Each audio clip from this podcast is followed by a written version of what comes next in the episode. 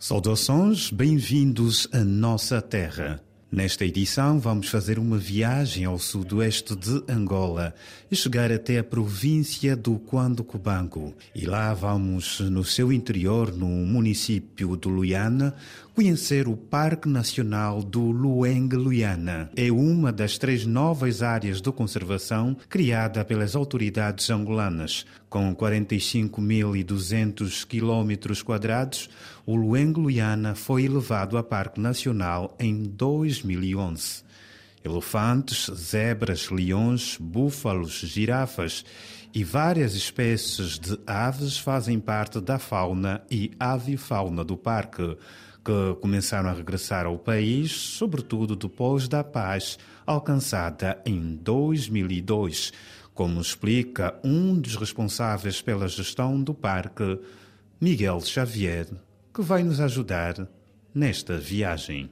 À medida que o tempo foi passando, à medida que o, o, os fiscais foram dando o seu melhor, que é para patrulhar, diminuir a caça furtiva, muitos dos animais foram regressando para o, o território angolano, quer dizer, nesse caso o Parque Nacional do Engaluiano. Nós esperamos que com pelo menos eh, 10, 12 câmaras trap eh, espalhadas aqui na área, poderemos ter uma ideia exata da presença ou não do rinoceronte preto aqui no Parque Nacional do Anguilha. E apesar desta grande variedade de animais, ainda há espécies que correm o risco de extinção no parque. O CIEN é que decide quando é que uma espécie está em via de extinção.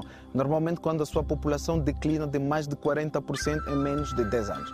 Como é o caso dos mabecos, é o caso das chitas, e mais não temos só esses grandes mamíferos, temos as aves. Por exemplo, temos aqui uma ave que se chama calau grande. Essa espécie está em via de extinção e o parque já trabalhamos com grandes ornitologistas a nível mundial e ficaram admirados por ver que o Parque Luengueluiana ainda tinha esta população saudável. Miguel Xavier diz que a caça furtiva continua a ser a principal ameaça para as espécies. Existe aquela que chama uma caça de subsistência, que é praticada pelas comunidades, todas, uma ou duas pessoas, e a caça, a caça grossa, que é mais eh, de sindicatos de crime, mais organizado, que é essencialmente por marfim.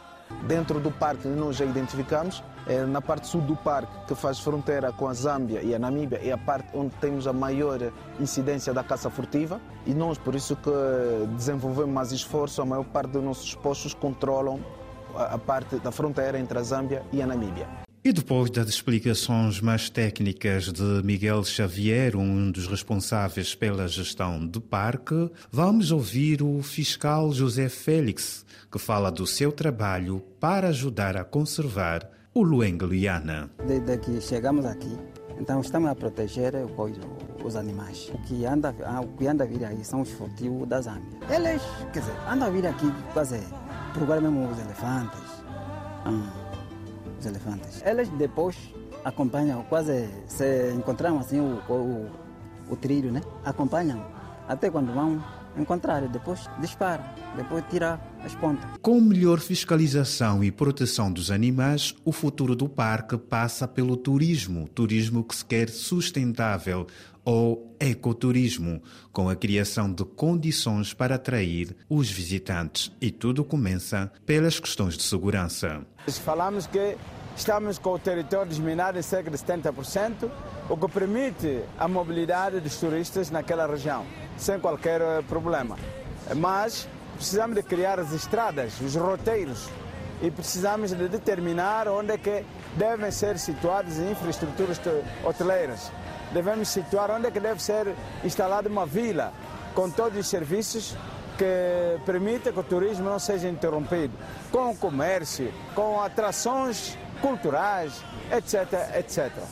Aqui a perspectiva turística do parque e os desafios para que sejam criadas as condições do desenvolvimento da atividade turística por João Batista Gime, coordenador da Unidade Técnica da Bacia do Okavango, região onde está situada o Parque Nacional de Luengo-Luiana. E assim terminamos esta viagem em mais um espaço, mais um recanto da nossa terra, da nossa Angola. Estivemos na província do Quando Cubango, onde fomos conhecer o parque do Luengo-Luiana. Esperamos que as condições para a prática do turismo sejam criadas e que no futuro está então convidado a conhecer este lugar da nossa terra, nossa Angola. Até já!